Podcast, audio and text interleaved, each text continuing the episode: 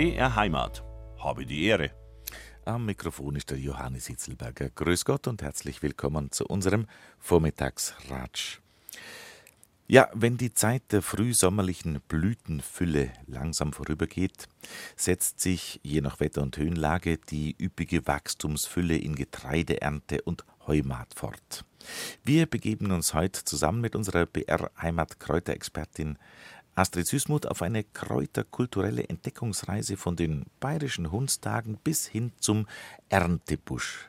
Astrid, grüß Gott, herzlich willkommen im Studio. Servus und guten Morgen. Der Erich Kästner hat mal geschrieben, man sieht die Hitze und man hört die Stille. Wie klein ist heute die ganze Welt, wie groß und grenzenlos ist die Idylle. Astrid, ähm, wo passiert bei dir mehr Idylle im Sommer oder im Winter, wenn man das sagen kann? Ja, idyllisch ist ja schon alles. Gell? So Im Winter so eine Hütten mit einem knisternden Feuer und dann zum Skifahren geht, das ist natürlich großartig. Aber der Sommer, das ist schon meine Jahreszeit, weil es ist einfach nur schön. Ich friere nicht ständig. Ich bin so eine Frostbeule, so eine furchtbare. Und vor allem, es ist die Ruhe da. Das, was der Kästner auch schreibt, dass man die Stille hört, das Tagwerk ist irgendwie erledigt. Es ist im Frühsommer noch so voll zum Tor gewesen und ich bin unterwegs und habe ah, ja, Arbeit ohne Ende. Und dann kommen die heißesten Tage vom Jahr und langsam wird es alles ruhiger und geht die Ferien zu. Nur ein paar Termine und ich freue mich schon auf den Urlaub und es ist richtig schön heiß und man kann rausgehen. Ich finde immer, man kommt im Hochsommer, wenn es so richtig heiß wird, zur inneren Ruhe, die einfach da ist, weil man so viel schon geschafft hat und jetzt auch anfangen kann, dass man ja, die Ernte auch im übertragenen Sinne einbringen kann. Und das sind dann so, so ganz ruhige Tage, wo man am See ist, wo man lang auch draußen sitzt bis in die Nacht rein. Es ist entspannt und man hat einfach eine Lebensfreude. Und man muss sich aber natürlich einlassen und die, äh, die Hitze macht ja auch manchen zu schaffen. So ist es ja nicht. Die Hitze kann einen natürlich, die kann einen natürlich zu schaffen machen, wenn man es nicht gut verträgt. Ich vertrage es jetzt recht gut und ich bin gern draußen und ich mag es, wenn es richtig, richtig heiß ist, vor allem in die Nächte rein. Wenn diese warmen Abende sind, es gibt nur ein Problem an diesen Abenden, die werden immer so lang. Das ist, das ist also ganz schlecht, weil man sitzt dann auf der Terrasse draußen und denkt sich, jetzt mag ich gar nicht mehr reingehen, weil es einfach so schön ist, man möchte es gar nicht aufgeben. Das sind so Glücksmomente, finde ich. Aber wenn man dann doch einmal vernünftig war und rechtzeitig heimgegangen ist, dann kommt man auch in der Früh hinaus und das ist das andere Schöne in der Früh, wenn es noch so kühl ist und man draußen ist und auf die Wiesen sieht, dass da alles üppig da ist, diese Sommerblumen. Das ist also ein ein richtiges Fest, finde. Es sind Frühblüher toll, da freue ich mich über jedes erste Schneeglockerl und dass die Primeln kommen und da Schlüsselblumen da sind. Aber wenn jetzt im Sommer die Ackerränder voll sind und die Wiesen mit Margeriten und mit, mit Malven und Glockenblumen und Schafgaben, dann mag ich einfach unbedingt einen Strauß machen, dann mag ich Kranzal winden, das gefällt mir. Und meine Lieblingsblumen sind fast jetzt die Wiesenflockenblumen. Kennst du die? Ich bin nicht der Botaniker. darum freut es mich immer, wenn, wenn wir zusammentreffen hier, weil ich persönlich an ganz einen Haufen lerne und vielleicht geht es den Hörerinnen und Hörern auch so. Ja, ja aber ich habe aus zuverlässiger Quelle erfahren, zum einen von der einen Quelle, dass deine Frau sich auch sehr für Kräuter, Pflanzen und Blumen interessiert. Das stimmt. Und also auf der anderen Seite hat mir eine ebenso zuverlässige Quelle gesagt, dass Ehemänner, ob sie wollen oder nicht, immer sehr viel von ihrer Frau mitkriegen. Und deswegen bin ich jetzt davon ausgegangen, dass du dich auch im gewissen das, das Sinne... Das stimmt schon. Also meine Frau tut mir in vielerlei Hinsicht gut, auch in dieser. und zwar die Wiesenflockenblume, du kennst das wahrscheinlich, wenn es da siehst. Das ist eine lila Blume, die furchtbar zerrupft ausschaut. Die hat ganz wilde Fransen obendrum, schaut aus, wie wenn es zerrissen war, schaut ja eigentlich fast gefährlich aus, wie ja Flockerl und und Wurz zerrissenes heißt auf Französisch total nett tête, ähm, tête de Monod, also Spatzenkopf oder auch Herbe d'amour, da kommt jetzt die Frau Schon wieder ins Spiel, ne? Ja. von schöner. Ähm, das ist eine alte Getreidebegleitpflanze mit eben sehr schönen lilanen Blüten, ganz, ganz auffallend. Ähm, aus, innen ist ein bisschen rot und eben rundherum diese Randblüten sind strahlend lila. Und die Blütenkörperl unten schaut aus, als ob er Kettenpanzer drunter war. Schaut wild aus, ist aber vollkommen ungiftig, vollkommen ungefährlich. Man kann auch diese Blüten außenrum nehmen und trocknen, ähm, irgendwo drüber streuen als Dekoration oder eben ein äh, Kranzerl damit machen. Und das war also immer das Highlight bei uns. Besonders meine Tochter hat es eben sehr, sehr gemocht, ein Kranzerl gemacht haben aus diesen sehr wilden Wiesenflockenblumen und das dann ausgesetzt, aufgesetzt hat. Das schaut einfach nur schön aus. Man kann auch die Wurzel nehmen, übrigens von dieser Wiesenflockenblume. Die tut man schälen und waschen. Und der, der Lakritze mag, der wird sie dann richtig freien, weil wenn man das nämlich abschlägt, dann schmeckt es richtig nach Lakritze, also nach Aha. Süßholz. Für den, der es mag. Für den, der es mag, ja. Der, der Hochsommer ist ja die wärmste Zeit und äh, ja, sagen wir mal so Mitte Juni bis Ende Juli, vielleicht auch mal bis Mitte August. Bei uns ist dieser Höhepunkt des Sommers mit den höchsten Temperaturen ein bisschen nach der Sommersonnenwende. Also das, das geht nicht einher. Nein, das geht nicht direkt damit einher, auch wenn die Sonne den Höchststand hat, weil die Erde braucht ein bisschen länger, bis sie sich erwärmt. Das dauert also länger, bis die wärmsten Temperaturen kommen, weil dann auch die Erde eben die Wärme abstrahlen kann wieder und dann wird es richtig, richtig warm. Und das sieht man auch ähm, diesen beginnenden Hochsommer in den sogenannten phänologischen Jahreszeiten, also die Jahreszeiten, die durch Beobachtung zu erkennen sind. Und eine Zeigerpflanze für diesen phänologischen Hochsommer ist zum Beispiel der Klatschmohn. Da merkt man auch in den letzten Jahren, die Blüte hat immer früher eingesetzt, also die mhm. Hauptblüte irgendwann. Also das sind die roten. Diese da, ja. ja. ich sag doch, du kennst die aus. Ja. ähm, diese roten, die immer so ein bisschen pergamentartig zerknittert ausschauen. Eine sehr spannende Pflanze, der Klatschmohn, gehört zu den Mohngewächsen und ist eigentlich eine Giftpflanze. Er ist sehr beruhigend, schlaffördernd. Der kleine Bruder des Schlafmonds eben, weitaus nicht so giftig. Er ist auch teilweise wieder verwendet in Kräutermischungen, also in Ligurien ist diese klassische äh, Kräutermischung Preboccin äh, ist mit Klatschmohnblüten drin.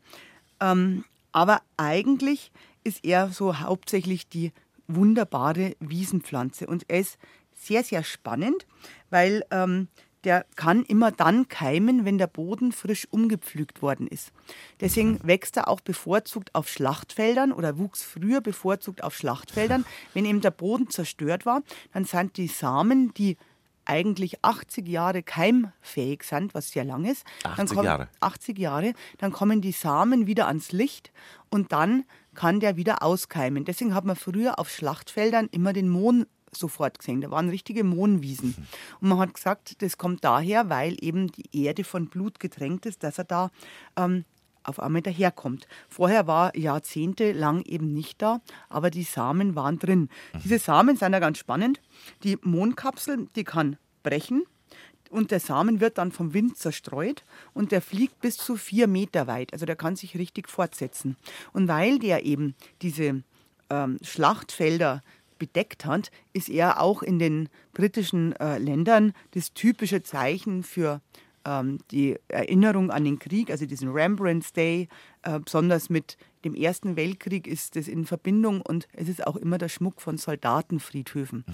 Das sieht man auch ganz oft, dass ähm, britische Politiker eben so ein Poppy, also diese rote Mohnblüte am Revers haben, als Zeichen der Erinnerung an ähm, die Gefallenen der Kriege. Und es gab sogar mal eine Riesenkontroverse 2010 zwischen äh, China und, den, ähm, und dem UK, weil nämlich der äh, britische Premierminister Cameron hatte bei einem Besuch in China so einen äh, Mohn anstecken an Erinnerung an die Kriegsgefallenen. Was jetzt nicht wegen den Kriegsgefallenen das Problem war, sondern die Chinesen haben gemeint, das ist ein Schlafmohn ähm, in Erinnerung an, den, an diese Opiumkriege. Das waren grausame Kriege oder, grausame, oder schlimme Kriege im 19. Jahrhundert. Ja. Und haben gemeint, das wird, das wird damit äh, dargestellt und dabei war es eigentlich nur unser völlig harmloser Klatschmohn. Es konnte dann diplomatisch beigelegt werden.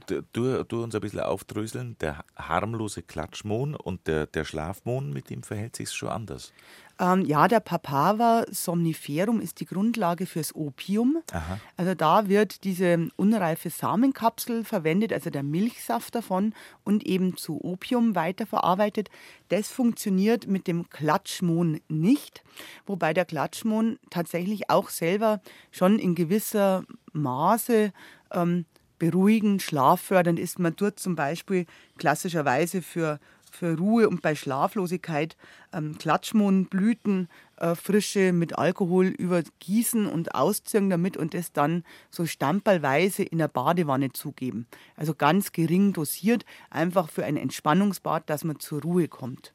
Aber es ist eine völlig harmlose Wirkung. Von daher hat er wirklich nichts gemein mit dem Schlafmond. Hat, oder, nur, oder gemein, gemein, hat, hat ja. nur gemein, dass er im Prinzip die gleichen Giftstoffe drin hat, davon aber wesentlich weniger. Mhm.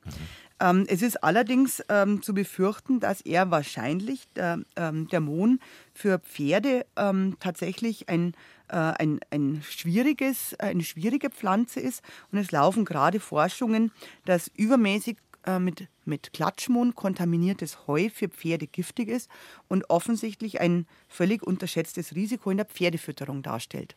Was ich an dem Mohn noch so spannend finde, ähm, aufgrund des Klatschmohns gab es überhaupt erst den Salzstreuer. Aha. Weil? Weil, weil, also vorher hatte man immer die Salzfässchen am Tisch gehabt. Wenn man mal in die Geschichte schaut, man findet nie einen Salzstreuer vor dem 20. Jahrhundert. Und da ist erst ähm, um 1918, 19 ein, ähm, ein österreichischer Botaniker draufgekommen, der hieß Raoul Heinrich Francais, hat sich der genannt als Künstlernamen praktisch. Und der hat versucht, äh, Mikroorganismen auf einem Feld auszustreuen und wusste nicht, wie er die fein dosieren kann. Und hat dann gesehen, die Klatschmohnkapsel, da kann man ganz fein ähm, diese Samen, diese feinen rausstreuen und hat es dann sich gedacht, das wäre ja toll für Salz zu nehmen, wenn man das ganz fein malt. Das ging natürlich auch erst, wo Salz raffiniert wurde, dass es ganz fein ist und eben nicht mehr das Grobe war. Mhm. Und hat aus der Klatschmohnblüte stilisiert einen Salzstreuer gemacht und da kam dieses feine Salz rein und man konnte seitdem ähm, das Salz als Salzstreuer auf den Tisch stellen. Das Patent ist von 1920. Und kommt vom Klatschmohn. Und kommt vom Klatschmohn. Ja, fällt mir jetzt gerade an der Stelle ein, ähm, macht es einen Unterschied, äh, gröberes Salz oder feineres Salz? Ja, die, die, Dosierung ist natürlich das Problem, ähm, dass man einfach das gröbere Salz ah, nicht so ja. gut dosieren kann.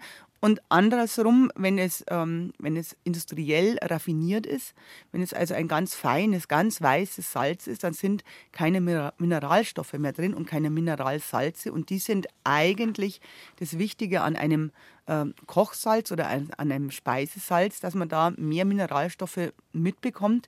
Deswegen ist es jetzt auch ähm, häufig der Fall, dass man zwar zu viel Salz im Körper hat, aber dass die Mineralsalze fehlen. Aha. Deswegen sollte man zwingend ein möglichst naturbelassenes Salz nehmen, das aber durchaus auch fein gemahlen werden kann, dass es eben streubar ist und gut dosierbar. Wir sind ja eigentlich bei den, bei den Pflanzen und, und äh, beim, jetzt waren wir gerade beim Klatschmohn, aber jetzt, auch da hake ich nochmal nach. Ähm, Salz aus dem, aus, dem, aus dem Berg oder Salz vom Meer? Ja, das ist äh, so ein bisschen eine Gewissensfrage auch unter Naturheilkundlern. Im, ähm, in den Gesteinen, in dem Bergsalz sind natürlich andere Inhaltsstoffe als im Meer, also an diesen Meeressalzen. Und ähm, ich finde, in den Meeressalzen, da ist auch noch teilweise jodgebunden. Das finde ich besonders gut dran, dass man gerade hier im Jodmangelgebiet in, in Bayern, dass man da eben nur Jod dazu bekommen. Und der Vorteil ist, das Meeressalz, das bildet eigentlich alles ab, was bei uns in der Welt gerade los ist. Also welche Mineralsalze wir brauchen, welche Mineralsalze verstärkt sind, das ist im in, in ganz feiner Dosierung, man könnte sagen in homöopathischer Dosierung, also in feinster Verdünnung in diesem Salz gegeben, um uns körperlich zu unterstützen. Und deswegen bevorzuge ich persönlich das ähm, Salz aus dem Meer gegenüber dem aus, ähm, aus dem Berg. Wobei das Bergsalz hat natürlich den Vorteil, dass es wesentlich reiner ist Aha. als das Meeressalz, das natürlich durchaus gewisse Umweltgifte mit drin hat. Und aus patriotischen Gründen kann man natürlich sagen, ein bayerisches Salz ist besser als irgendein äh, Meeressalz. Ähm, und das Meeressalz wenn es ein echtes ist, das klebt tatsächlich ziemlich zusammen. Das kann man also gar nicht so schön dosieren und dann heißt es bei uns daheim wieder, ach ja, haben wir eine verliebte Hausfrau, weil es versalzen ist. ja. so viel vom Klatschmund zum Salz und vom Klatschmund zum patentierten Salzstreuer. Ja. Aber eigentlich ist, ist ja im Sommer, naja gut, wir brauchen viel Salz tatsächlich, weil wir viel schwitzen. Also die Salze müssen ersetzt werden. Aber man darf natürlich auch nicht zu salzig essen, weil es dann wieder für den Körper wahnsinnig ungesund ist. Da muss man schauen, dass man was Gesundes dazu isst, zum Beispiel Beeren. Genau, wir haben Beerenzeit. Beerenzeit, wunderbar. Ja. Es sind ja nicht alle Beeren Beeren. Also Beere heißt eigentlich nur, das ist eine Frucht, die in, wo die Fruchthülle in allen Teilen fleischig oder saftig ist und der Samen ist in der Fruchthülle drin ähm, eingebaut. Da ähm, staunt man ja dann, was teilweise als, also im, im Sprachgebrauch als Beere bezeichnet wird oder im, im Verständnis äh, Beere oder eben auch nicht Beere ist. Äh, klär uns da mal auf. Genau, also es gibt ähm, diese berühmte Sache, dass ähm, die Erdbeere eigentlich eine Nuss ist. Das ist auch nicht ganz richtig. Also die Erdbeere, wenn man sich eine schöne große gelb, äh, rote Erdbeere vorstellt, das ist eine Sammelnussfrucht. Das kennst du vielleicht auch, wenn man drauf beißt, dann knacksen diese schwarzen Kugeln, die außen drauf Aha. sind, ein bisschen zwischen die Zähnen. Das sind tatsächlich Nüsschen Ach. mit drei harten Schalen übereinander. Das sind die eigentlichen Samen. Das Rote ist eigentlich nur ähm, eine Scheinbeere, die aus dem Fruchtknoten kommt und der sich eben mit Fruchtfleisch ausgedehnt hat. Und obendrauf sitzen diese ganzen Nüsschen. Die Gartenerdbeere wäre jetzt also keine Nuss. Hm, dabei ist aber eine äh, äh, ich meine, die Gartenerdbeere ist keine, keine Beere, jetzt kommen wir durcheinander. Genau, ja. ähm, dabei gibt es eben Beeren, die, ähm, die, wo man die denkt, das ist ja eigentlich ein Gemüse. Zum Beispiel die Tomate ist eine Beere. Ach, wir haben aha. die Samen in dem Fleisch drin, in dem Fruchtfleisch. Es ist immer eine Frucht, egal von welcher Pflanze. Ähm, Kürbisgewächse machen Beeren. Zum Beispiel ist die Gurke eine Beere oder der Kürbis der, ist eine Beere. Der ähm, Apfel hat auch einen Kern. Keine Beere. Der Apfel ist keine Beere. Das ist wieder ein, ein ähm, Sonderfall, weil auch hier der Blütenboden eigentlich äh, ausgedehnt ist und ähm, das das Fruchtfleisch bildet. Also auch wieder was anderes. Ähm, bei Beeren äh, würde man sagen, Beeren sind eigentlich Beerenobst. Also das, was wir als Essbeeren bezeichnen, das ist ein Beerenobst, der ähm, der essbar ist und der das mehrjährig ist, da würde die Johannisbeere dazukehren, also die rote Johannisbeere oder die schwarze Johannisbeere, die ich besonders gern mag, ähm, die bei mir im Garten einfach überhaupt nicht wachsen mögen. Dafür habe ich viele, viele Brombeeren, die schön stachelig ich sind. Ja, ob, obwohl es ähm, mein Name ist, ähm, ich mag die Johannisbeeren deswegen nicht so gern, weil die, weil die, die, die Kerne oder was da, was da drin ist, das, das bleibt so gern in den Zähnen hängen. Deswegen muss man dann mit der flotten Lotte das Ganze passieren. Das ist dann auch eine schöne Arbeit. Erst muss man es ja abfuseln, die einzelnen Johannisbeeren von den Stängel. Das ist die erste Arbeit. Und dann kocht man es als Marmelade auf. Und dann muss man die tatsächlich durch diese flotte Lotte oder mhm. diese Lotte durchdrehen, damit, ähm, damit man da in Marmelade eben ohne die ähm, diese Kernderlen hat. Weißt du, wer die auch sehr gern gemacht hat? Marie Curie war übrigens berühmt für ihre Johannisbeermarmelade. Das war der eine der größten Anliegen und da gibt es eine sehr, sehr nette Anekdote. Das hat mir wahnsinnig gefallen, wo ich es einmal als Schülerin gelesen habe in Vorbereitung zu irgendeiner ähm, Physikreferat. Der Henri Becquerel hat erzählt, dass er, wo er die Marie Curie kennengelernt hat, da wollte er ähm, wollte sie an sein Institut holen. Und dann hat sie aber überhaupt keine Zeit für ihn gehabt, weil sie gerade Johannisbeermarmelade gekocht hat. ja, und das ging überhaupt nicht. Sie war von oben bis unten voller Johannisbeeren und hat keine Zeit gehabt. Und er hat dann aber ähm, ein Löffel von der Johannisbeermarmelade gekriegt, die sie gekocht hat und hatte dann größtes Verständnis, dass man diese Marmelade nicht stehen lassen kann. Genau, man muss Prioritäten setzen. Man muss Prioritäten ja. setzen, das ist also ganz, ganz klar.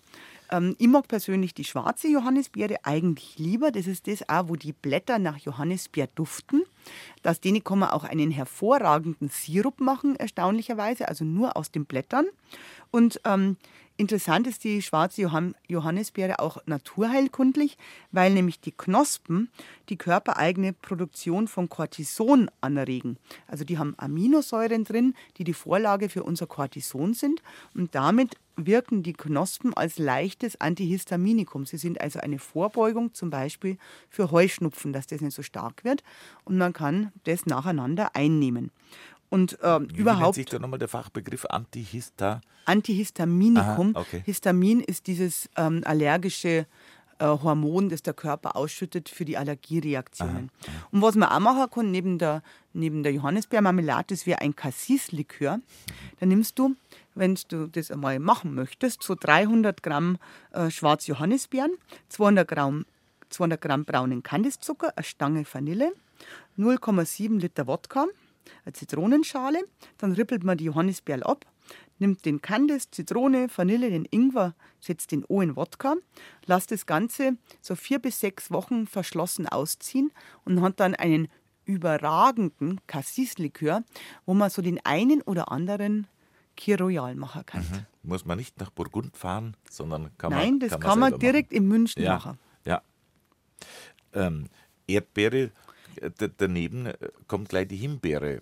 Ah, Himbeere ist auch was ganz, ganz, ganz Feines.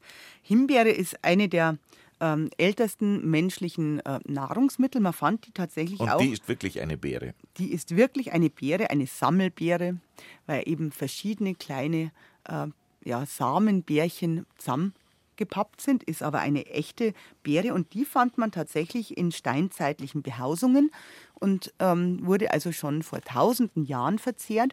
Und wenn man im, Win im Winter mal schauen möchte, im Wald, wenn man spazieren geht, wo im Sommer dann für uns die Himbeersträucher sind, dann finden wir meistens noch so überbliebene Blattel vom letzten Jahr. Und wenn man die umdreht, ist eindeutig zu erkennen, die Himbeeren sind auf der Unterseite weiß an den Blättern und die Brombeeren sind unterseitig grün an den Blättern. Kann man also schon ohne Beeren unterscheiden, was Him- und was Brombeere ist. Aha.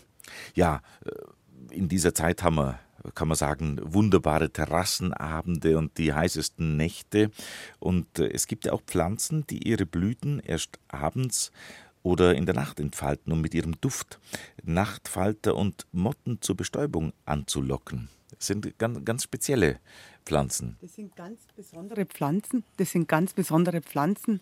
Ähm, meistens blühen diese Pflanzen weiß. Man findet die ganz viel, zum Beispiel in dem berühmten White Garden in Sissinghurst, äh, wo die Virginia äh, Wood dies angelegt hat, diesen Garten eben als Nachtgarten, als weiß leuchtenden Mondengarten.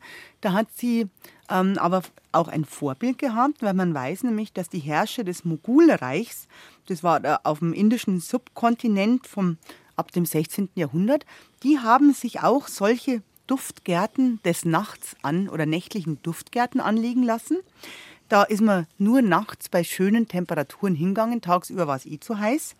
Das hat man dann mit Fackellicht oder eben durch den Mond beleuchten lassen und ist dann da gelustwandelt. Und Pflanzen, die natürlich besonders schön sind äh, in so einem Garten, die sind auch für die heimische Terrasse besonders schön. Ähm, ich mag besonders gern das Mutterkraut zum Beispiel. Das ist eine klassische Bauerngartenpflanzen, heißt auch falsche Kamille.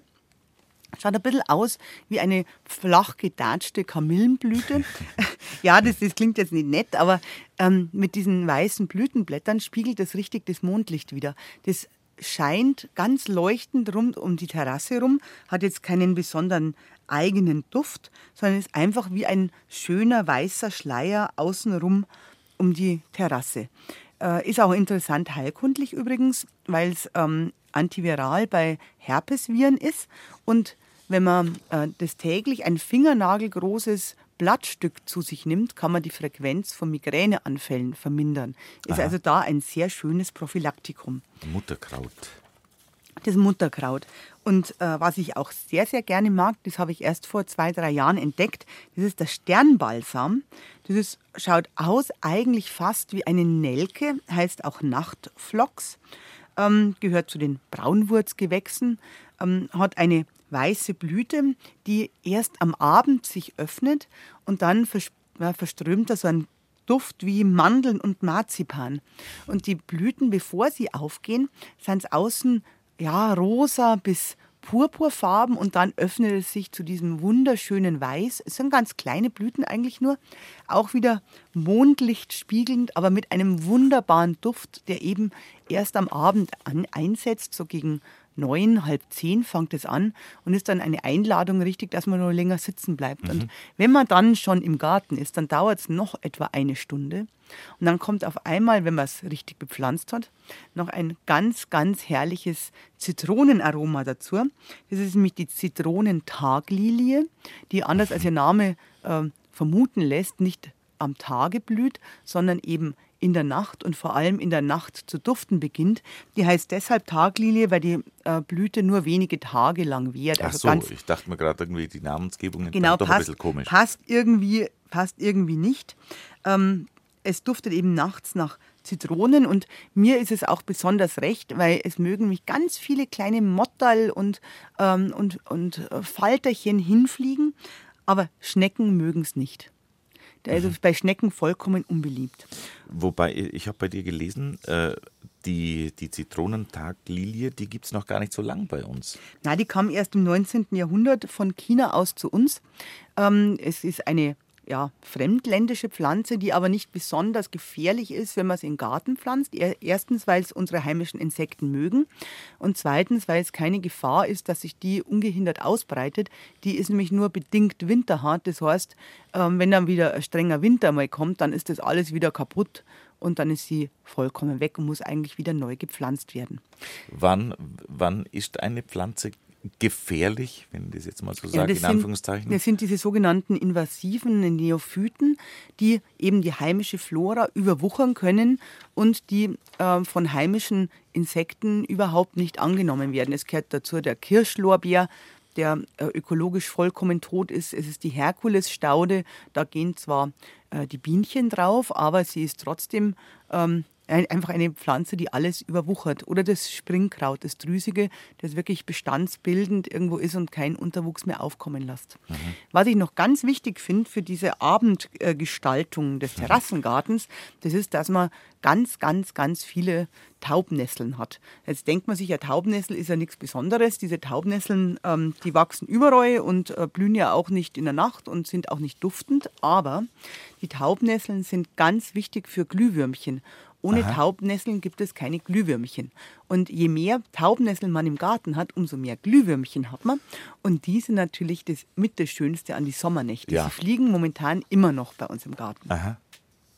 Die Glühwürmchen. Wobei jetzt, äh, das hört sich jetzt dann auch wieder auf und jetzt wird es ja dann unter Umständen wirklich heiß. Und das äh, heißt schon seit langer Zeit so, die Hundstage. Mhm. Aber woher kommt denn das? das? das? kommt vom Sternbild des großen Hundes und die Hundenase praktisch. Das ist ein heller Stern namens Sirius. Ähm, Sirius, das wird von, das ist ein, ein groß, ja, eigentlich nicht groß, also für uns groß, also größer als die anderen zumindest, ne? Äh, ein größerer Stern, der weißlich bläu, äh, bläulich flackert.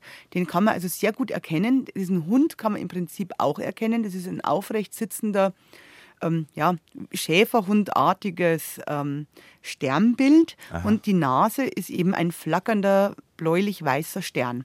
Und das Interessante ist, dass ähm, ein römischer Astronom um, um 150 nach Christus beschrieben hat, dass der Sirius rot schimmernd ist. Und er hatte natürlich recht, er hat keinen Sehfehler gehabt, weil das war nämlich ein roter Riese und das ist ein Sternentod praktisch. Wir haben mitbekommen in der Menschheit, wie aus diesem roten Riesen, dieser astronomische Begriff, dass der Stern eben sich aufbläht, der ist zusammengefallen zu diesem weißen Zwerg. Also der, der tote Stern praktisch, der jetzt da ist und angeleuchtet wird. Also den, den gibt es eigentlich gar nicht mehr, aber das Licht kommt noch zu aber uns. Das, aber das Licht ja. kommt noch, genau, mhm. das Licht kommt noch. In die Hundstage ist eben so eine typische Wetterlage, also der Jetstream, der verlagert sich eben nach Norden und wir kommen in Mitteleuropa in den Einflussbereich von so einem subtropischen, subtropischen Hochdruckgürtel und da wird es eben nochmal richtig, richtig heiß. Und dann kommen aber auch meistens zwischen 28. Juli und 7. August, also laut Statistik Südwestwetterlagen. Und da kommen besonders viele Gewitter dann auch noch. Also jetzt ist es trocken heiß und dann kommen nochmal ganz viele Gewitter. Und das ist natürlich eine Wetterlage, die für manche Menschen auch tatsächlich unangenehm ist. Ich wollte gerade sagen, also das hat ja die, diese Hitze ist ja nicht nur äh, angenehm oder, oder Sommerfreuden. Nee, also man kann direkt nachweisen, ähm, die Herzfrequenz steigt an, die Konzentration lässt mit der Hitze nach. Man wird nicht nur schneller müde, sondern man wird auch aggressiver. Das ähm, kann man tatsächlich auch auf den Straßen nachvollziehen. Da gibt es äh, Studien, auch vom ADAC, dass jeder siebte schwere Unfall in, an Tagen ist mit Temperaturen von über 25 Grad. Also die Hitze macht tatsächlich was mit einem körperlich, Aha. seelisch. Man wird eben aggressiver. Ähm, man muss schauen, dass man ein bisschen zur Ruhe kommt.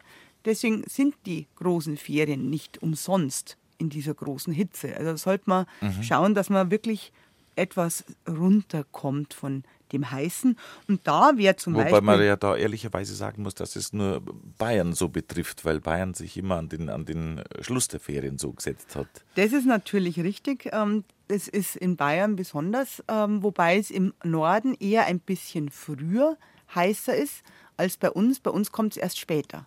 Also das ist auch geografisch tatsächlich verschieden. Da ist es in Norddeutschland wird schon langsam wieder ein bisschen kühler, wo es bei uns noch so heiß ist.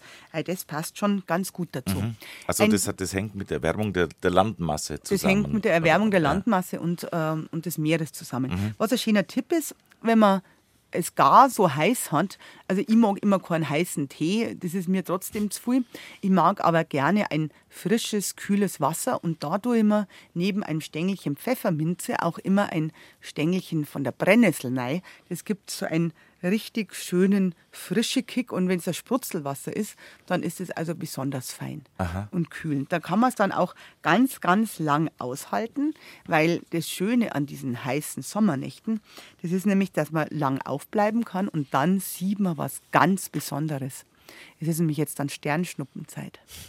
Sternschnuppenzeit, es kommen verschiedene Sternschnuppenschwärme, also seit 12. Juli sind schon die Juli-Aquariden. Ähm, seit gestern ähm, fallen die Perseiden, also von, aus dem Sternbild des Perseus. Aha, daher der Name. Die, genau, die Aquariden aus dem Sternbild des Aquarius, also des Aha. Wassermann. Und also Sternschnuppen sind schon was Schönes. Ja. Das, das ist Sterntalerregen. Also die, diese Erlebnis in der dunklen Nacht, das Geschenk, das auf einmal kommt. Man kann sich was wünschen. Und das sollte man sich schon unbedingt, ähm, unbedingt zu Genüge führen. Mhm. Momentan ist es. Man kann es auch gut anschauen, weil gestern war Neumond. Genau, also gestern war Neumond, funktioniert momentan sehr, sehr gut. Äh, Maximum kommt eigentlich dann um den 3.8. mit den Juli-Aquariden, aber da ist dann der Vollmond schon. Ähm, dann sieht man es nicht mehr richtig so schön. Und momentan äh, blühen auch noch im Garten so Pflanzen, die auch ein bisschen wie Sternschnuppen ausschauen, zum Beispiel die ästige Graslilie, ein ganz feines Liliengewächs. Und da hat man Sternschnuppen unten und Sternschnuppen oben und dann kann man sich wirklich so einiges wünschen. Ja, Astrid Süßmuth bei uns zu Gast heute, unsere Kräuterexpertin. Ja, und wir reden über Kräuter im Sommer und äh, ja, was, äh, was da den Sommer mit Düften bereichert. Und äh, es gibt natürlich auch ein paar markante Daten, markante Tage beispielsweise Heilige, die dann auch wieder mit Pflanzen ein bisschen was zu tun haben. Die natürlich immer mit Pflanzen was zu tun haben als Attribute. An den, äh, an den Sommerheiligen, an diesen Hochsommerheiligen fand ich sehr spannend, wo ich mir die jetzt alle mal angeschaut habe, dass das Verbindende zwischen diesen ganzen Hochsommerheiligen das Element Feuer ist. Aha. Die haben alle irgendwie mit dem Feuer zu tun. Und Feuer steht ja für Sonnenwärme und für Hitze, aber auch für die Lebenskraft, die jetzt da ist. Diese große Lebenskraft, mit der alles jetzt ausreift, der Ernte entgegengeht, der Vollendung entgegengeht. Und die erste Hochsommerheilige, die jetzt äh, die nächsten Tage ähm, aufscheint, das ist die heilige Margareta. Das ist, die kehrt zu diesen heiligen drei Madeln, mhm. zusammen mit der Barbara und der Katharina. Und die Margareta mit dem Wurm, das ist diese Heilige, die ja, gegen feurige Drachen und Ungeheuer verehrt wird als Patronin. Ähm, war eine Märtyrerin, die enthauptet wurde. Und ähm, in der Gefangenschaft vorher im Kerker kam ein Drache, der sie verschlingen wollte. Und sie hatten mit dem Kreuzzeichen eben äh, weggeschickt. Und seitdem ist sie die Patronin gegen diese feurigen Ungeheuer. ähm, ist auch so, steht ein bisschen für den inneren Kampf gegen Dämonen, gegen Ängste und für die innere Lebenskraft. Die haben wir jetzt ja auch wieder. Ähm, eine Symbolkraft mit dem Feuer. Und das Feuer braucht man jetzt natürlich auch. Es muss alles warm werden, langsam, ähm, damit alles ausreifen kann und der Erntebeginn wird. Und die erste Birn bringt Margret, damit die Ernte angeht. Also jetzt beginnt tatsächlich die Erntezeit von den Birnen als erste große Obstsorte bei uns. Die Wildsform von unserer Birne, das ist die Holzbirne. Die gibt es als Wildbirne immer noch ein bisschen in den Wäldern. Und da hat man schon in römischer Zeit mediterrane Wildarten eingekreuzt, zum Beispiel die Ölbaumblättrige Birne oder die Weidenblättrige Birne oder die syrische Birne. Und aus der wurde eben diese schmackhafte, große, sehr, sehr feine Kulturbirne, die nicht mehr die Holzzellen drin hat. Wenn man in eine Wildbirne beißt, dann merkt man richtig, das ist hart Aha. und zart. Das schmeckt einfach nicht so gut. Also das, das zur Unterscheidung Kulturbirne und Wildbirne. Und Wildbirne. Und Wildbirne, die Züchtungen wurden immer besser. Die waren früher tatsächlich noch viel schwerer und haben eben diese Holz. Ähm, Anteile im Fruchtfleisch auch gehabt. Und deswegen hat die Hildegard von Bingen auch geschrieben, die Birnenfrucht ist schwer, wird sie roh übermäßig gegessen, macht sie Kopfweh und Dämpfigkeit in der Brust. Also die fand die schwer verdaulich, ist es aber heutzutage überhaupt nicht mehr, sondern sie schmeckt einfach nur sehr, sehr gut. Mhm. Also das wäre am 20. der Erntebeginn für die Birnen zu Hause. Und wenn wir zwei Tage weitergehen, dann kommt die Maria Magdalena. Und Maria Magdalena, das ist ja die Begleiterin von Jesu Christi, ähm, die ja, ihn nach der Auferstehung gesehen hat. Und da weiß man, dass es, oder das ist so beschrieben, dass es ein inneres Feuer in Maria Magdalena entzündet hat. Also die, die Hingabe als inneres Feuer etwas zu tun, die, ja, die Leidenschaftlichkeit, ein erfülltes Leben zu führen. Und damit ist auch Maria Magdalena eigentlich mit dem Element Feuer verbunden. Aha. Hat jetzt kein, keine spezielle Pflanze dabei, Maria Magdalena. Diese spezielle Pflanze haben wir erst wieder zwei Tage später am Christinatag. Die heilige Christina ist auch eine Märtyrerin gewesen, die von ihren Eltern verstoßen wurde, weil sie zum Christentum konvertiert ist. Und die hat man dann tatsächlich auf einen glühenden, glühenden Rost gelegt und in die Flammen geworfen, wo sie aber von einem Engel beschützt wurde. Äh, dann hat man sie schließlich enthauptet. Ja. Aber ähm, es ist wieder diese ja, Lebenskraft des Feuers, die sie eben überstehen ließ durch ihre eigene Überzeugung. Und es gibt einen Brauch für den Christinatag. Da soll man Attich am Abend in alle Hauswinkel stecken, um Ratzen und Mäuse loszuwerden. Ich muss gestehen, ähm, ich habe ich hab in der Vorbereitung zur, zur Sendung, bin ich da drüber gegangen und gelesen, Attich, also ich bin ja nicht in der Botanik zu Hause, aber Attich habe ich noch, noch nie gehört. Es ist eine nicht sehr bekannte Pflanze, das ist der Zwergholunder, also ein Holler kennst du ja, ganz normale Hollerbusch. Mhm. Und das ist aber kein verholzender Holler, sondern ein Zwergholler, der krautig ist. Also der ist im Herbst dann, geht der über den Winter wieder ganz weg und kommt erst im Frühjahr wieder. Er heißt auch Stinkholunder. Wenn man ihn angelangt, das bleibt über Stunden an der Hand. Wenn man den Arm in der Hand hat, hat eine Blüte, die auch ausschaut wie eine Hollerblüte. Sie duftet auch süß, aber er ist im Gesamten giftig. Aus dem darf man tatsächlich keine Hollerkirche machen, weil er giftig ist. Man speibt sich ohne Ende. Hat auch schwarze Beeren dann wieder. Ähm, diese schwarzen Beeren sind auch giftig. Man darf auch aus denen kein äh, man darf auch aus denen kein, äh, kein Hollermus machen, wie aus dem Schwarzen. Mhm. Aber man hat ihn verwendet früher als Ölaufguss für, ähm, für Verstauchungen zu Einreibungen und sowas, also äußerlich. Er wächst ein bisschen in den Bergen. Da an der Priesbergalm gibt es relativ viel. Bei diesen am Schatzberg habe ich ihn schon gefunden. Und offensichtlich können ähm, sich Ratten und Mäuse nicht mehr fortpflanzen, wenn sie am Attich genagt haben. Das ist praktisch ein Verhütungsmittel für Ratzen und Mäuse, dass man den im ganzen Haus ausbreitet. Nebeneffekt, es stinkt halt fürchterlich, Aha. weil er heißt nicht umsonst Stinkholunder. Von den äh, Heiligen, die dann auf uns zukommen, äh, für die, für die Almleute dann Jakobino wichtig, aber äh, da haben wir jetzt mit Pflanzen gar nicht so viel zu tun, das sei jetzt nur der Vollständigkeit halber erwähnt. Ähm, regnet es am St. Jakobstag, fehlt die Nuss mit einem Schlag. Also am 25.07. soll es nicht regnen, weil eben dann die Nüsse kaputt gehen. Dafür könnte man aber am 25.07. ein Christophskraut ernten. Das Christophskraut, auch der heilige Christophorus hat da seinen seinen Patronatstag. Und mit diesem Christophskraut eine Giftpflanze auch wieder. Da soll man dann Schätze finden können. Und zwar geht man durchs Land, trägt es in der Hand und wenn das ganz arg zu beben und zu zittern anfängt, das Christophskraut in der Hand, dann steht man direkt über einem Goldschatz. Äh, Christoph habe jetzt gar nicht äh, parat, aber dafür noch ein Jakobi Landler vor den Nachrichten. Und äh, ja, um 11.05 Uhr geht es weiter mit unserer Kräuterexpertin Astrid Süßmuth. Bis gleich.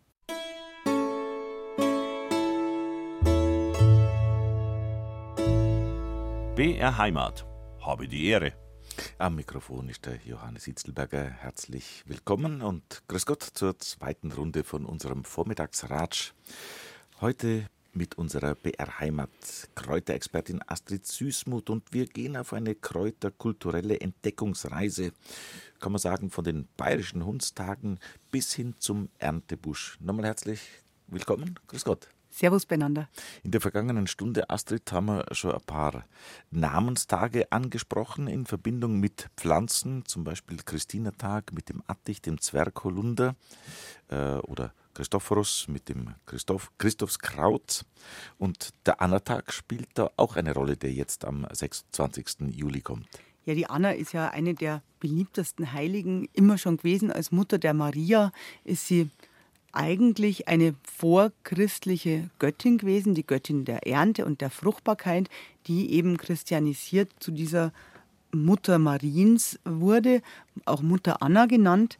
Ähm, Gerade im Alpenraum war Anna immer schon ein ganz beliebter Name. Und man hat am Anna-Tag gerne Anna-Streusel äh, verschenkt. Vor allem in Kärnten war das sehr beliebt. Und da hat man Nelken genommen und dazu ein Schleierkraut. Und das Schleierkraut, das kennt man vor allem aus der Floristik. Das ist aber eigentlich eine europäische Pflanze, ein kleine, äh, eine kleine Nelke, die mit der ganzen losen äh, Blütenstand mit einem zarten sich eben wie ein Schleier über die Blumenbeete zu legen scheint, gehört auch zu diesen typischen Pflanzen für Mondengärten. Das schaut dann aus, wie wenn tausend Sterne im, in der Nacht funkeln, wenn da ein bisschen ein Mondlicht drauf fällt. Und diese Streusel hat man entweder in der Kirche geweiht, in der Messe am Annatag, oder man hat es auch zu Bildnissen der heiligen Anna gebracht und dann auch in den Herrgottswinkel drang, als Geschenk, als geweihtes Geschenk für die Fruchtbarkeit und dass die Ernte gut eingebracht wird. Der Annatag und der letzte Heilige in diesem Reigen der Hochsommerheiligen, das ist eigentlich der heilige Laurentius am äh, 10. August, der bekanntlicherweise ähm, geröstet wurde auf einem Rost. Man sieht auf seinen Abbildungen immer, da hält er passenderweise so ein Rost in der Hand, sein eigenes Marterwerkzeug. Und diese Laurentius ist natürlich, da gibt es viele Wetterprognosen damit. Laurentius im Sonnenschein wird der Herbst gesegnet sein. Es ist auch die berühmteste Sternschnuppennacht überhaupt. Die Perseiden haben da ihren Höhepunkt. Und das heißt, der Sternschnuppen helle Pracht ziehen durch die Laurentiusnacht. Und das heißt dann Laurentius-Tränen, wenn die Sternschnuppen runterkommen. Und ähm, einer Überlieferung nach soll man magische Edelweiß genau in dieser Laurentiusnacht pflücken, was man natürlich nur im Garten oder im Balkonkasten macht, weil ja die Edelweiß unter Naturschutz Geschützt stehen. sind. Ja. Was man auch nicht mehr dann machen darf, nach dem Laurentius, man darf dann keine Melonen und keine Gurken mehr ernten, weil es heißt nämlich, dass der heilige Laurentius auf die Melonen drauftritt und auf die Gurken bisselt er auch noch drauf und dann sind die nicht mehr essbar. Woher kommt denn diese Deutung? Ja, also ähm, es kommt daher, die Gurken und die Melonen, das sind Kürbisgewächse beide und die brauchen viel Wasser, um äh, nicht bitter zu werden. Und ähm, wenn die zu wenig Wasser haben, also nach Dürre, Hitze, Trockenheitsperioden, da werden die eben sehr, sehr schnell sehr bitter. Und besonders schlimm ist es, wenn man die nach einer Trockenheitsperiode dann gießt. Das ist wahrscheinlich mit dem Bieseln gemeint. Wenn man die dann gießt, dann, haben, dann bilden die noch, noch mehr Bitterstoffe und sind dann vollkommen ungenießbar. Ähm, die Honigmelonen was sehr schade ist. Also Gurken zum einen, klar, die kennt man, die werden eigentlich das ganze Jahr angebaut, aber die Honigmelonen brauchen tatsächlich dieses heiße, diese heißen Sommer, damit sie richtig schön prall und, und saftig werden und sind dann eigentlich jetzt im Sommer mit das Beste zum Essen überhaupt, weil der Verzehr ist sehr, sehr durstlöschend, der ist erfrischend und beruhigend.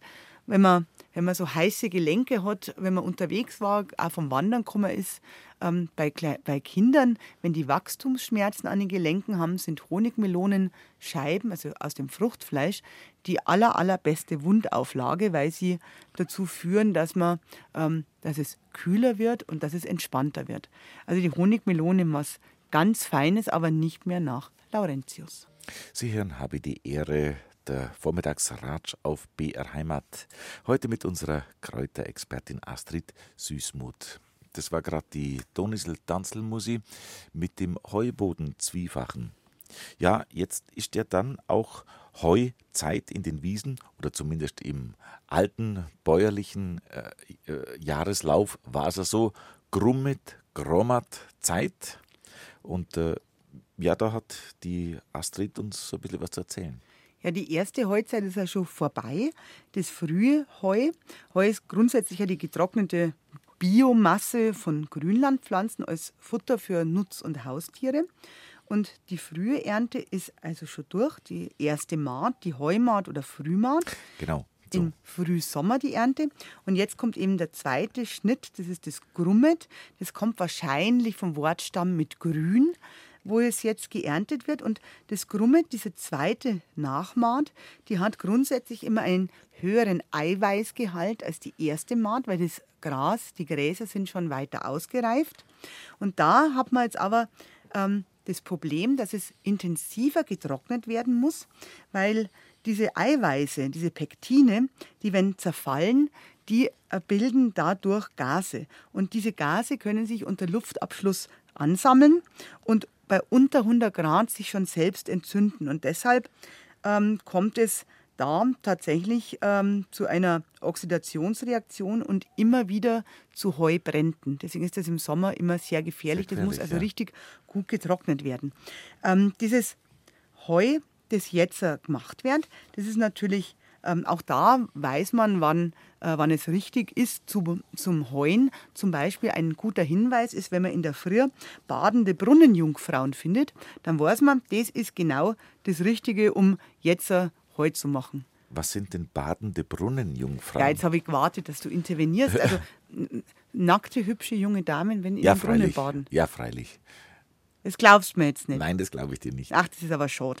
ähm, nein, das ist aber tatsächlich so. Also man, ähm, man weiß aus Erfahrungswerten, wenn Morgentau auf der Sands ist, dann ist ein besonders gutes Mähwetter. Es soll wirklich noch feucht sein in der Früh, also ein Tau da sein, um zu ernten. Wenn der Tau noch anhaftet, dann legt der, der Schnitt von der Sichel oder der Sands das Gras eben leichter um, als wenn es ganz trocken und zart ist, dann kann es nicht so gut gemäht werden. Ähm, das ist wahrscheinlich damit gemeint, weil Aha. die boden natürlich nur, wenn es feucht ist. ähm, mähen soll man auch nur, wenn man nicht hetzt, also wenn äh, dann auch dann heißt es, die Sans bleibt nur scharf, wenn man sich nicht hetzen lässt. Und wenn man trotzdem hetzt, dann wird es ein Blut geben. Ja klar, wer hetzt, der schneidet sie am einfachsten. Und man ähm, soll das auch nicht rückwärts blicken unbedingt, weil dann kann es nämlich sein, dass man Raben sieht und diese Raben und Krähen sind ein äh, Zeichen, dass es ganz schlechtes Wetter und einen Wirbelwind geben wird. Und dieser Wirbelwind, der kommt, das ist also diese, das Vertragen oder Verwehen der ausgebreiteten Heumarkt, äh, Heumarkt, Heumarkt, ja. dass, dass es eben nicht verblasen wird. Man nennt es auch Jung, äh, Windbraut, die hineinfährt ins Hai und das eben verblasst. Da kann man die Wiese schützen, indem man dreimal auf die Maat draufspuckt. Man kann auch drei äh, Purzelbäume über dem Heumacher oder mit, mit drei oder neun Haselzweigen auspeitscht. Einfach so Vorsichtsmaßnahmen. Das ist natürlich ein Riesenproblem gewesen, gerade auf Bergwiesen, wenn der Wind gekommen ist und das kalt hat. Im Inntal war das besonders schwierig, weil man weiß, das Inntal ist ja so eine Windschneise, wo der Aha. Südföhn typischerweise durchströmt. Und da gibt es auch eine Sage, das ist von der Mühlau, also Mühlau bei Oberaudorf. Äh, ein, ein Bauer hat, ein junger Bauer hat gemäht und dann ist der Wirbelwind gekommen und der Wirbelwind hat ihm den ganzen großen Heuhaufen davongetragen. Einfach davongetragen in alle Winde zerstreut. Und der Bauer hat sein Messer gezogen und hat es geschleudert mit dem Ruf im Namen der heiligsten Dreifaltigkeit, hat es da nein, direkt reingehauen und der Wirbelwind ist tobend und zischend weg gewesen. Und das Heu ist runtergefallen wieder, er hat es wieder zusammen können, aber sein Messer ist verschwunden geblieben. Eine Zeit lang später, ungefähr ein Jahr später, ist er bisschen unterwegs gewesen in Tirol, ist ja gleich die Grenzen daneben, ist in eine Gaststube gegangen und sich doch nicht an einem Beuken sein Messer drin stecken. Dann war er ihm schon sehr komisch, dann hat er zu dem Wirt gesagt, äh, was denn, warum denn da oben in dem Beuken ein Messer steckt. Dann hat der Wirt gesagt, ja, vor einem Jahr hat er seine eigene Tochter tot auf der Stirn gefunden und da in der war das Messer gesteckt. Und er hat das Messer aus der toten Tochter rausgezogen und in den Beuken, weil er hat die Hoffnung, dass irgendwann der Mörder kommt und sagt, dass das sein Messer ist und dann hat er ihn überführt. Und der Bauer war natürlich heilfroh, dass er nicht gesagt hat, dass das sein Messer Aha. war, sondern er hat nur gefragt, was mit dem Messer ist denn da oben drin. Und er hat dann ganz schnell Zeit und ist heimgegangen und war heilfroh, dass er es nicht gesagt hat und war aber also immer noch sehr zittrig danach. Ja, aber die, aber die Windbraut, die war weg. Ja. Die war weg. Ja. Die hat er wieder erwischt gehabt. Mit, äh, ja, lass uns noch, noch, noch weiter schauen nach. Äh in Südtirol zum Beispiel gibt es auch eine genau, weil, sehr weil, schöne weil, Sage. Du, du hast da hast du mich nämlich gefragt im, im, im, Vorgespräch, Im Vorgespräch noch ein paar nette Sagen äh, angesprochen. Es gibt äh, eine schöne Sage aus Südtirol, aus dem Ahrntal bei St. Johann. Da ist ein sogenanntes antrisches Loch. Diese Antrischen, das sind äh, die saligen Fräulein, die immer die Frauen, die Mägde, die Kinder helfen. Und während, eine, ähm, während die Heil gemacht haben, eine, die Bayerin und die Magd, da ist auf einmal, hat die Magd gesehen, dass eine weiß gekleidete Frau aus diesem Loch rausgestiegen ist in der Wand und hat ihr ein Wollknäuel zugeworfen. Und dann hat sie gedacht, das kann ja gar nicht für mich sein, sondern für Bayern. Und Bayern hat das aber nicht gesehen und er ist drüber gestiegen. Die Magd hat dann das Wollknäuel genommen während der Heumaat und hat es eingesteckt. Und erst daheim ist ihr wieder eingefallen und sie hat damit zum Stricker angefangen. Und sie hat gestrickt und gestrickt und gestrickt und es hat überhaupt nicht mehr aufgehört. Und es war ein Wollknäuel, das nie versiegt ist, sondern das ihr Lebtag ausgegeben hat, weil sie eben so fleißig in, ihrem, in ihrer Heumaat drin war. Kann man natürlich auch tatsächlich in so einen Rausch kommen, wenn man mäht und mäht und mäht und gar nichts mehr anders sieht. Ich finde es ganz spannend, die Gräser, die man da mäht, die werden eigentlich kaum beachtet, immer Gräser. Aha. Dabei Dabei ist es das grüne Kleid unserer Erde. Überziehen die Erde mit einem Mantel, die befestigen die Erde, dass der, der Boden nicht wegfliegt vom, ähm, vom Wind, vom Sturm, von der Erosion, haben also ökologisch eine ganz wichtige äh, Funktion. Sie sind ja unser Hauptessen eigentlich auch, weil die Getreidesorten sind ja auch Gräser eigentlich, wo wir die Samen essen, Roggen, Weizen, Emmer, Dinkel typischerweise. Und die äh, auch für alle Pflanzen, äh, für alle Tiere ist es eigentlich das Hauptnahrungsmittel, die ja, Gräser. Ja. Botanisch unterteilt man die Gräser in drei verschiedene Familien. Das sind einmal die Süßgräser. Da gehören diese ganzen Getreidesorten dazu, eben Weizen, Rocker, Rocken, aber auch Futtersorten wie zum Beispiel der Glatthafer, das französische Reihgras, das ist jetzt eine der wichtigsten, ähm, eine der wichtigsten Anbauarten von Gräsern ist. Allerdings Allerdings ähm, überwuchert er alle anderen Arten und macht natürlich sehr artenarme Wiesen dann. Das ist der Nachteil. Und er ist auch ein extremer Heuschnupfenerreger, der mit anderen Gräsern ähm, ja, kreuzallergen ist. Was nicht so bekannt ist, das sind die Sauergräser, die man unterscheiden kann. Die Sauergräser sind anders als diese Süßgräser, wo eben die Getreidearten dazugehören. Ähm, die sind innen Mark gefüllt und haben immer so einen Knoten am Halm dort. Da gehören zum Beispiel diese ganzen Säcken dazu, die Bergsäcke, ähm, auch Bergbürstling genannt, ein sehr schönes kleines Gras, das blüht schon im, im Frühjahr, im, ähm, im April. Es hat nicht besonders viele Allergene, also man kann sich freuen an einer schönen violett-lila Grasblüte. Und dieses, dieses Gras, das wird über 100 Jahre alt. Das heißt, in China gibt es auch, da heißt es unsterbliches Gras und man braut sich aus dem, aus diesen Gräsern, aus den Wurzeln einen Trank der Unsterblichkeit. Kennt man bei uns nicht, aber wir hätten es auch viel, viel in den Bergen, könnte man ja mal probieren. Die dritte Familie der Gräser, das wären die Binsengewächse. Den kennt man ja vom Binsenkörbchen vielleicht, Aha. vom kleinen Moses. Und diese Binsengewächse, die gibt es einmal die Gattung Juncus, die stehen in den nassen äh, Orten, äh, wie die Knäuelbinse zum Beispiel. Die hast du vielleicht auch schon mal gesehen, das sind ganz starke Halme. Ähm, rund und oben spitz, wo man sie richtig stechen kann. Und die haben oben wie ein kleines Knäuel stehen. So eine Kugel, einen kugeligen Blütenstand. Die wachsen in ganz dichten Horsten, immer im Sumpf oder, oder wo es einfach feucht und nass ist. Ähm, die hat man als Bodenbedeckung typischerweise genommen. Gerade diese, diese Knäuelbinse, weil die eben auch viel Wasser aufsaugen kann, äh, viel Feuchtigkeit. In Irland war das tatsächlich bis weit in die 60er Jahre noch der typische Bodenbelag in allen Häusern, dass man diese Binsen ausgestreut hat.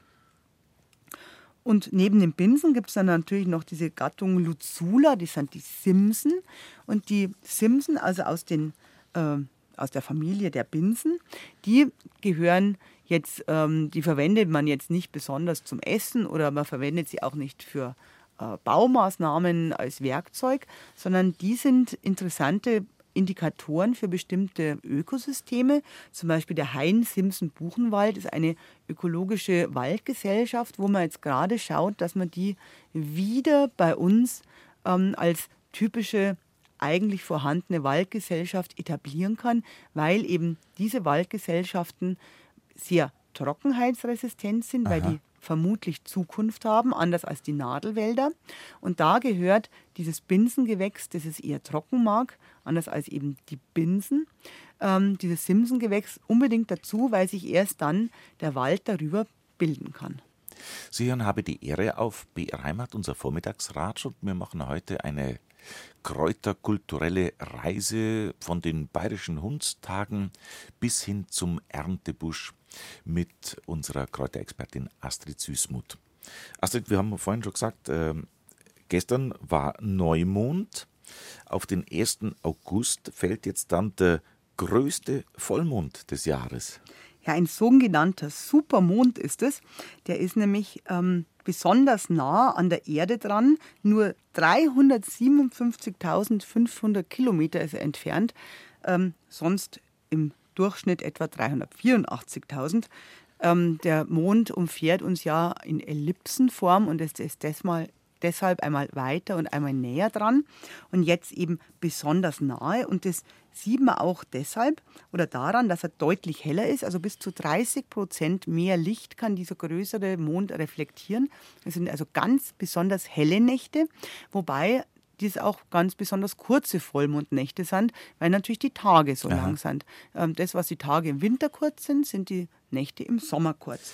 Er ist heller, sagst du. Erscheint er uns auch größer oder erscheint auch, erscheint wird, wird auch er größer, dadurch? Er wirkt auch größer und eben damit, weil er mehr Fläche hat, auch heller. Mhm. Und weil er näher ist, ähm, können, kann es gerade um diese Zeit ähm, oder weil er näher ist, kann es gerade um diese Zeit zu vermehrten Springfluten kommen. Also die Gezeiten prägen sich stärker aus, die am Monden abhängig sind. Mhm. Also da hat er einiges zu tun, der Mond ähm, zu bewegen.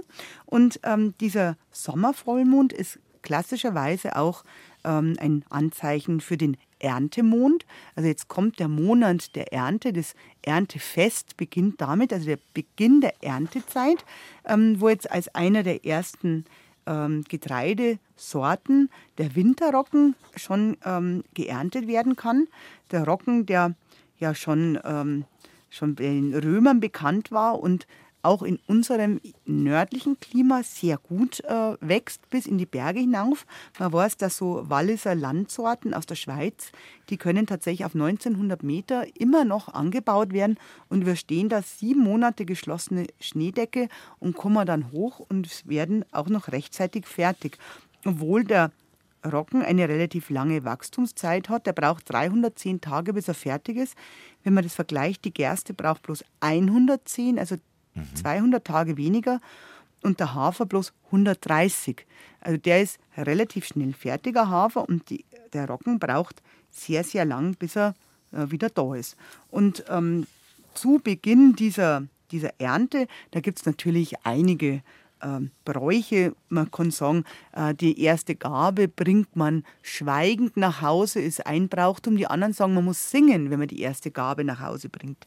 Die erste Gabe, die tut man, da tut man dazu eine Kamille einflechten, da tut man Disteln und Dornen in einem Buschen rein und tut das an Herrgottswinkel stellen. Tatsächlich eine Opfergabe praktisch mit der ersten Gabe, die man gesammelt hat. Und ähm, wenn man eine, wenn man eine, äh, eine Getreidegabe findet, die zwei Ehren dran hat, dann ist das was ganz, ein ganz besonderer Glücksbringer. Den muss man sich auch wirklich aufheben über Jahre. Solange man den hat, wird man eine reiche Ernte haben. Dieser Erntebuschen, der kann, ähm, das sind also äh, Sammlungen eigentlich von Pflanzen und Kräutern zusammen mit dem Erntegut. Das hat man als vorchristlichen Brauch natürlich schon gehabt. Eine sehr schöne Beschreibung von diesem Erntebuschen oder eigentlich auch Erntekranz.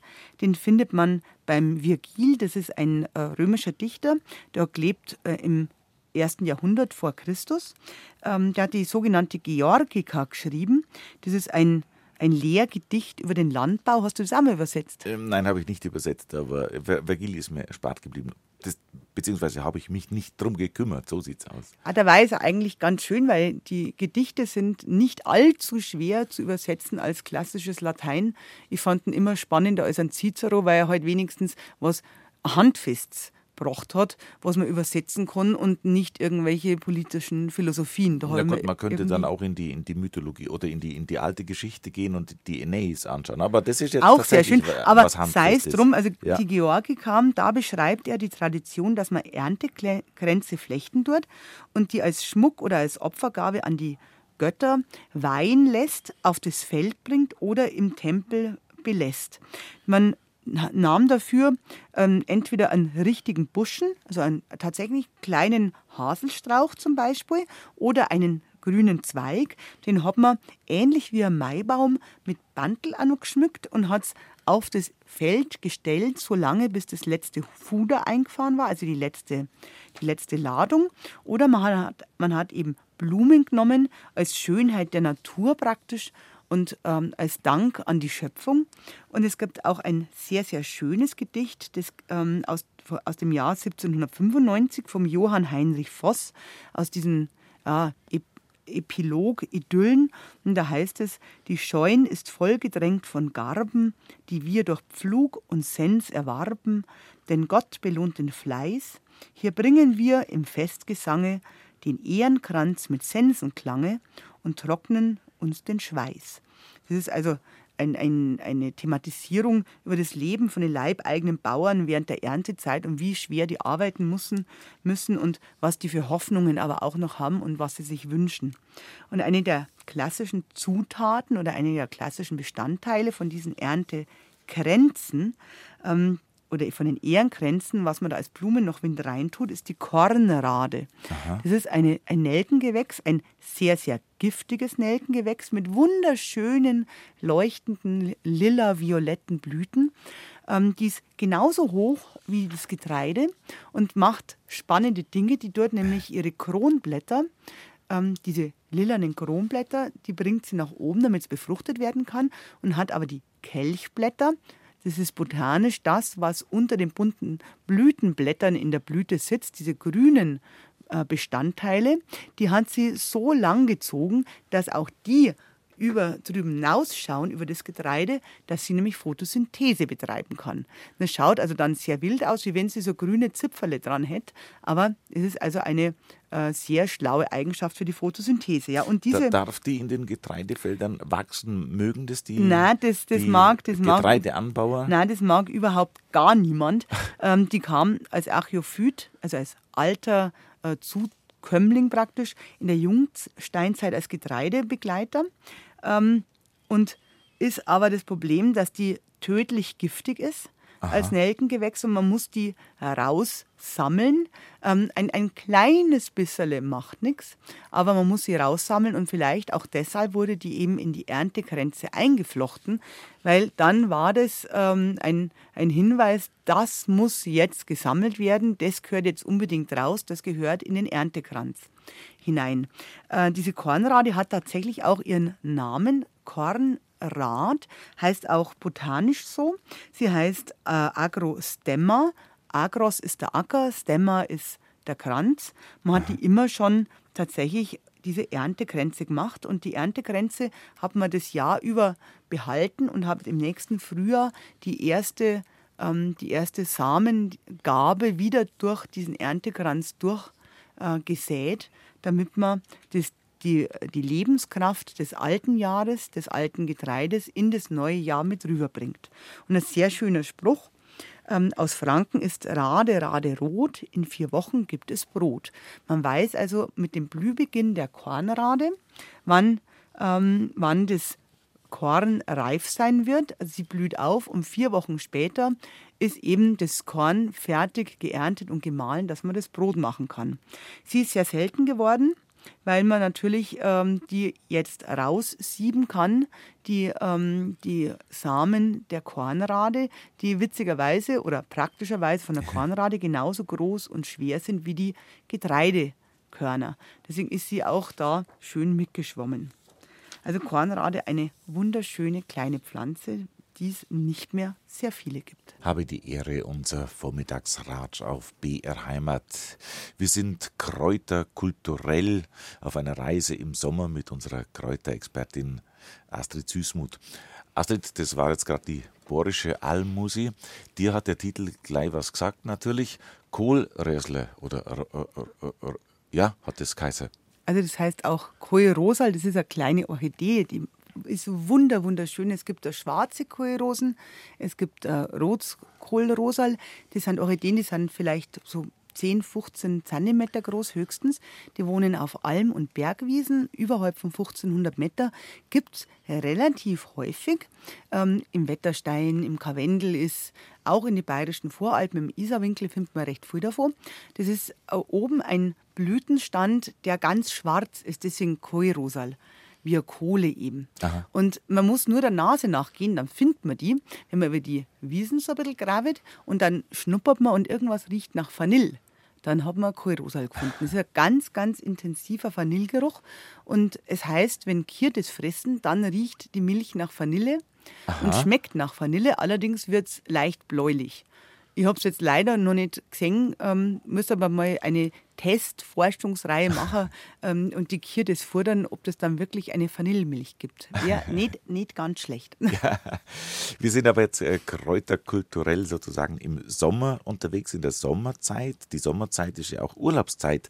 Äh, Leute, die einen Menschen, die einen Garten haben, ja, die verreisen. Was passiert denn da mit dem Garten? Weil ja Hitze und Trockenheit, die können da schon zu einer Herausforderung werden. Ja, das Sommerloch gibt es nicht nur in der Politik, ähm, sondern das gibt es auch im Garten. Also bei mir jedenfalls, weil ähm, mag nicht gießen, ich habe keine Bewässerungssysteme. Äh, bei mir kommen die Frühblüher, es sind ein paar Stauden da, die immer da sind, aber diese großen Blütenpflanzen, die Rosenblüte ist vorüber und es blüht nimmer recht viel eigentlich. Und da gibt es eine schnelle Hilfe. Da bin ich draufgekommen, diese rote Spornblume, das ist ein Geißblattgewächs, gehört zu den Baldrianen. Kennt man vielleicht vom Mittelmeer. Das macht eine sehr, sehr schöne rote Blüte eben. Und der mag es die oder die Spornblume mag es tatsächlich auch sehr heiß, sehr trocken. Die wächst auf vielen alten Ausgrabungsstätten, da sieht man die immer wieder und mag es eigentlich auch bei uns im, Hom im Hochsommer sehr, sehr gerne.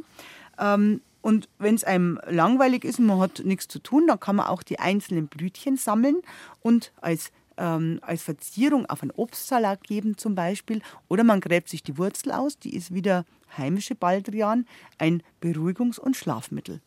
Was man auf keinen Fall machen darf, das habe ich äh, leidvoll gemerkt über viele Jahre, wenn man heute halt in die Ferien unterwegs ist. Man darf kein Gemüse anbauen, das eben in die Ferien fertig wird, sonst ist man nachher wirklich traurig. Ähm, ich habe schon Tomaten gepäppelt über Monate Und dann sind wir weggefahren. Die Tomaten waren noch nicht reif und nachher war halt alles kaputt und vertrocknet. Das spare ich mir inzwischen. Das kann man sich sparen, Das ja. spare ich mir, weil das macht also wirklich traurig. Und stattdessen mag ich Kräuter oder habe viel mehr Kräuter da. Zum Beispiel ein Salbei, der es sehr trocken mag. Den kann ich dann mit großer Freude ernten nach dem Urlaub oder wenn ich wieder da bin. Äh, wenn die Schulferien aus sind und die Schulzeit wieder beginnt, dann ist da die beste Erntezeit. Und den Salbei, den kann man sich dann ähm, eben auch herrichten für den Winter, wenn es die Halswehzeit, die Erkältungszeit wieder anfängt, dass man da das Gewürz und den Tee hat, um eben gefeit zu sein.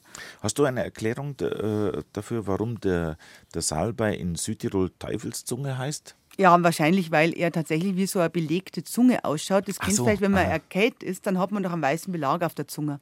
Und das hat es früher geheißen, dass man der Teufel draufzaubert hat oder hingekext hat, dass man krank wird. Und diese Krankheit, die der Teufel zaubert hat, das ist der Belag. Und als Signatur schaut der Salbei eben genauso aus ähm, wie dieser Belag auf der Zunge, also Teufelszunge. Was ich übrigens noch gern mache jetzt, im Hochsommer, ich schneide, ich habe ein bisschen einen Rittersporn im Garten, den finde ich so wahnsinnig schön. Und der soll ja aus dem ah, Blut des Ajax entstanden sein. Jetzt sind wir nämlich wieder bei der Aeneis, was du vorher gesagt hast. Ja. Vorher in Troja, ähm, der Ajax, der wahnsinnig geworden ist darüber, dass er übergangen worden ist, ähm, die Waffen des Achill zu bekommen. Da hat sich gleich selber in sein Schwert gestürzt, also Skiblade eigentlich. ähm, und da sind aber die Tropfen auf den Boden gefallen und ähm, aus diesen aus diesen Tropfen ist eben dann der Rittersporn erwachsen. Ähm, sehr, sehr schöne Blume, wenn, wenn man keine Schnecken hat. Ähm, Schnecken im Hochsommer sind auch nicht so schlimm, weil die ist zu trocken. Und dieser Rittersporn, wenn man ihn jetzt abschneidet, dann kommt im September nochmal ein neuer Blumenflor. Also muss ich nichts machen und kriege von ganz allein eine neue Blüte. September ist das Stichwort. Wir sind jetzt heute schon am Ende unserer Sendung. Aber äh, im September kommst du erst wieder, weil auch du machst Sommerpause. Auch ich mache eine Sommerpause ähm, mit Bergen und Meer und ein bisschen daheim sein und äh, wenig Garten, aber richtig wohl ergehen lassen. Und was erwartet uns im September bei dir dann? Da gehen wir ein bisschen ans Wasser. Da geht es ums bayerische Wasser, von Brünnlein, Quellen, Seen und der Spätsommerflora rundherum. Ja, und äh, damit es für diesen Sommer mit unserer Kräuterexpertin Astrid Süßmuth. Dankeschön für deinen Besuch heute. Vergeht's gut. Ich sage danke und wünsche allen Hörern einen wunderschönen Sommer mit vielen Blüten und ganz viel Sternschnuppen.